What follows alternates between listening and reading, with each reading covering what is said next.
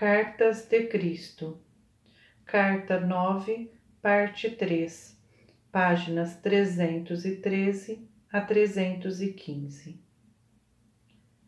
A religião judaica ensinava que somente os sumos sacerdotes poderiam aproximar-se do Santo dos Santos e fazerem súplicas pelo povo.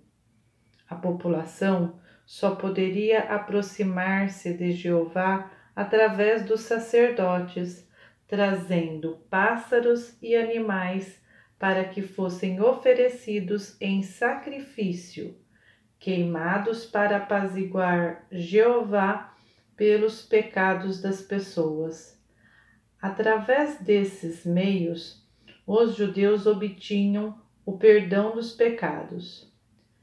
Eu ensinei repetidas vezes às pessoas que elas receberiam o perdão do Pai para os seus pecados, segundo a sua própria boa vontade para perdoar os outros, pois seria dado a elas de acordo com a sua própria semeadura. Eu também ensinei as pessoas a se aproximarem do Pai diretamente e a rezarem de forma simples, pedindo aquilo que necessitassem para as suas vidas.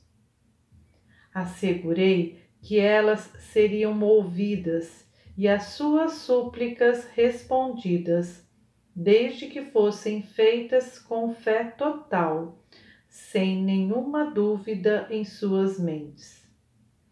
Você deve compreender que tudo o que ensinei aos judeus estava em conflito direto e em oposição ao que os seus anciãos religiosos ensinavam, e foi por esse motivo pelo qual os sacerdotes me odiaram e me crucificaram uma vez que eu estava roubando os seus exaltados cargos de guarda-costas pessoais do Todo-Poderoso.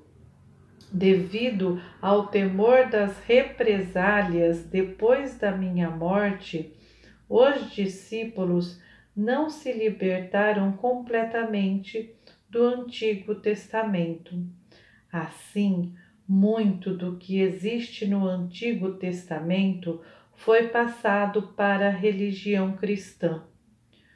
Como alternativa ao sacrifício de animais, o corpo e o sangue de Jesus são oferecidos pelos sacerdotes no altar.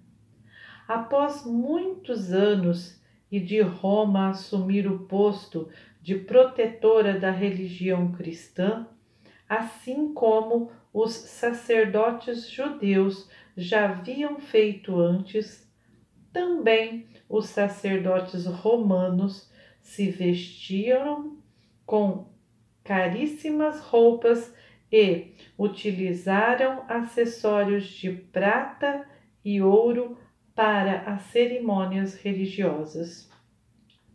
Nos tempos de Paulo, isso teria sido inconcebível. Ele tinha uma mensagem simples de salvação pela minha morte na cruz. Embora não tenha sido a mensagem que eu trouxe aos meus compatriotas da Palestina, ele estava perpetuando uma tradição judaica de sacrifício do outro para pagar pelos seus próprios pecados. Que vergonhosa covardia!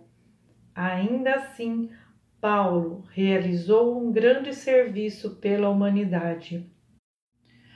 Ao dar início a um movimento que seria um meio de abençoar todas as raças igualmente.